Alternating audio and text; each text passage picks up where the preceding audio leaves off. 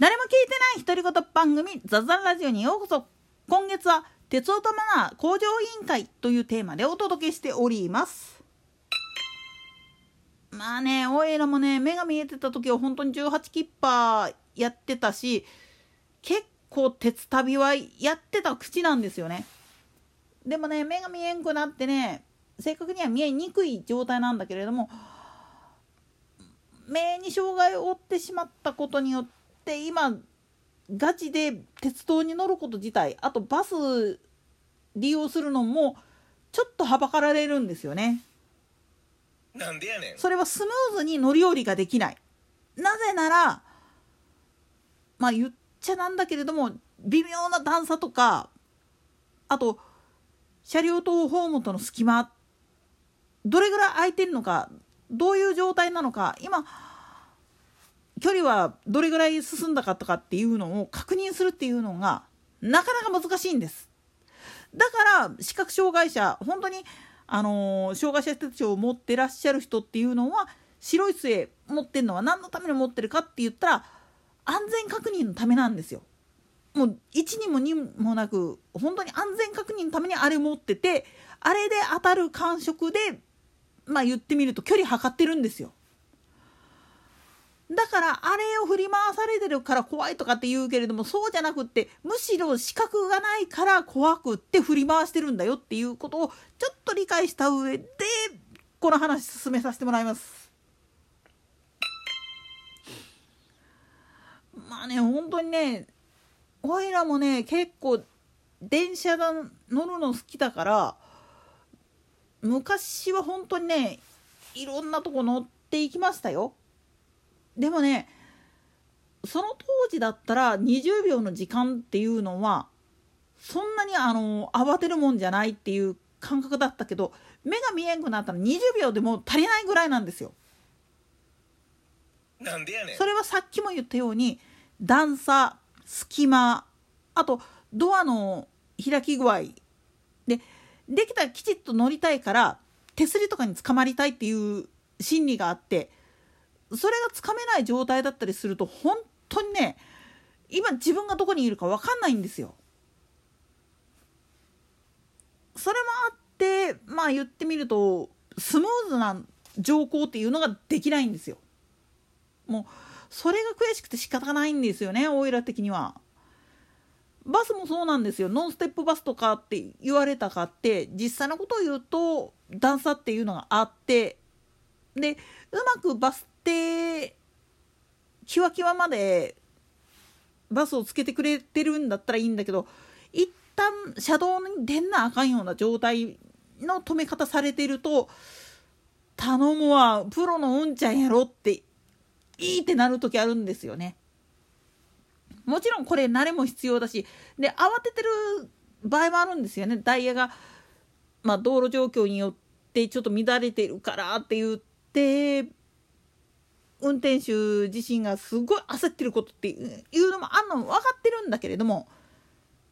視覚障害持ってる人間から言わせるとそれやめて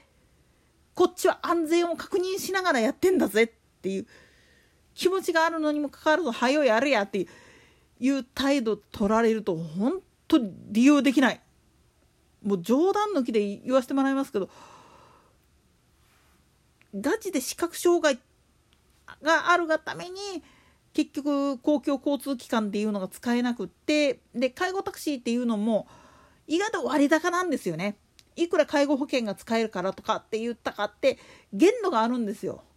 病院あるいはデイサービスに通う程度だったらそんなもんって思われるかもしれないけれども実のとこ言っちゃうと普通に公共交通機関がスムーズに乗り降りできる状態で使えるんだったらいいんだけどなっていうのはあるんですよね。特に本当に視覚に障害持ってしまうと今まで自分たちは目で確認してたんだなっていうことを思い知らされるんですよね。でこれもねあの各鉄道会社さんには申し訳ないんだけどもうちょいねあの駅とホームの間駅のホームと車両との間の段差っていうのもちょっと気をつけてほしいんですよ。隙間もさることながらあの段差が原因でこけるっていうのちょいちょいあるんですよね。なんでやねん駅の構造上古い駅舎を使ってるところであればあるほど最新鋭の車両との段差がめちゃくちゃひどいんですよ。特に大和路線の鴨駅。あそこねめちゃくちゃ段差ありすぎてほんと危ない。221系から降りる時にこけたもん私。私って言っちゃったよ。だからおいらこれが目が見えてる人であればどうってことない段差であったり隙間だったりするわけなんですよ。でも目が見えない人間にとっては点字ブロックで下がった分だけ実は安全確認っていうのが難しくなっちゃうんですよね。かえって。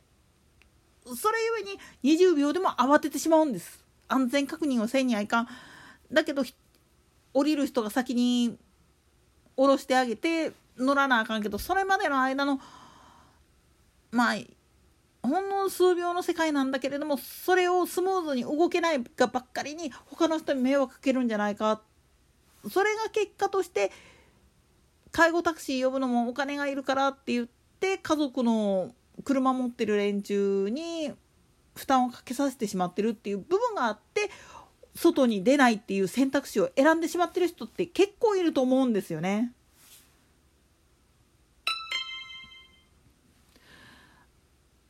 まあこれはあくまでも視覚障害を持ったからこそ分かることなんですよ。これが車椅子の人間だったらどうなるか。さっきも言ったようにあのー、関西本線の鴨駅なんて言ったら汽車時代の頃のホームをそのまま使ってるようなとこですからめちゃくちゃ段差があるんですよね。で他の駅とか回収されて高さをちゃんと調整してあるような駅であったりだとかっていうとこはスロープがつけられたりだとかあるいはもう駅員さんが配置についてて乗降がスムーズだったりするっていうことはよくあるんです。でもそのためにはやっぱり事前に連絡してくださいねとかって言われるから難しいっちゃ難しいんですよ。でもそれはあくまでも車椅子を利用してるからだけじゃなくって本当の意味で公共交通機関を利用するのに自分たちが迷惑かけてるんじゃないかっていうふうな思いがあるがために出なくなってるんだっていうことであって新商社でも出ていってるやつは出ていってるんですよ。でもそのためには何をしてるかっつったらそれに似合うだけの訓練もやってるしそのための補助装置として白い杖視覚障害者の場合は白い杖があったりだとか盲導犬を連れたりだとかっていう形をとってるわけなんです。このことを理解せずにさらには点字ブロックが実は弱視の人もそうなんだけれどもあれが道しるべになってるんだっていうにもかかわらずそこの上に物を置かれたりだとか突っ立ってくれるとほんとこっち側は迷惑なんですよね。まあ言いたいことはいろいろあるんだけれども障害を持ってるからこそ分かることっていうのはこれでも足りないぐらいなのかなって思うんですよ。ケースバイケースですからね。といったところで今回はここまで。それでは次回の更新までごきげんよう。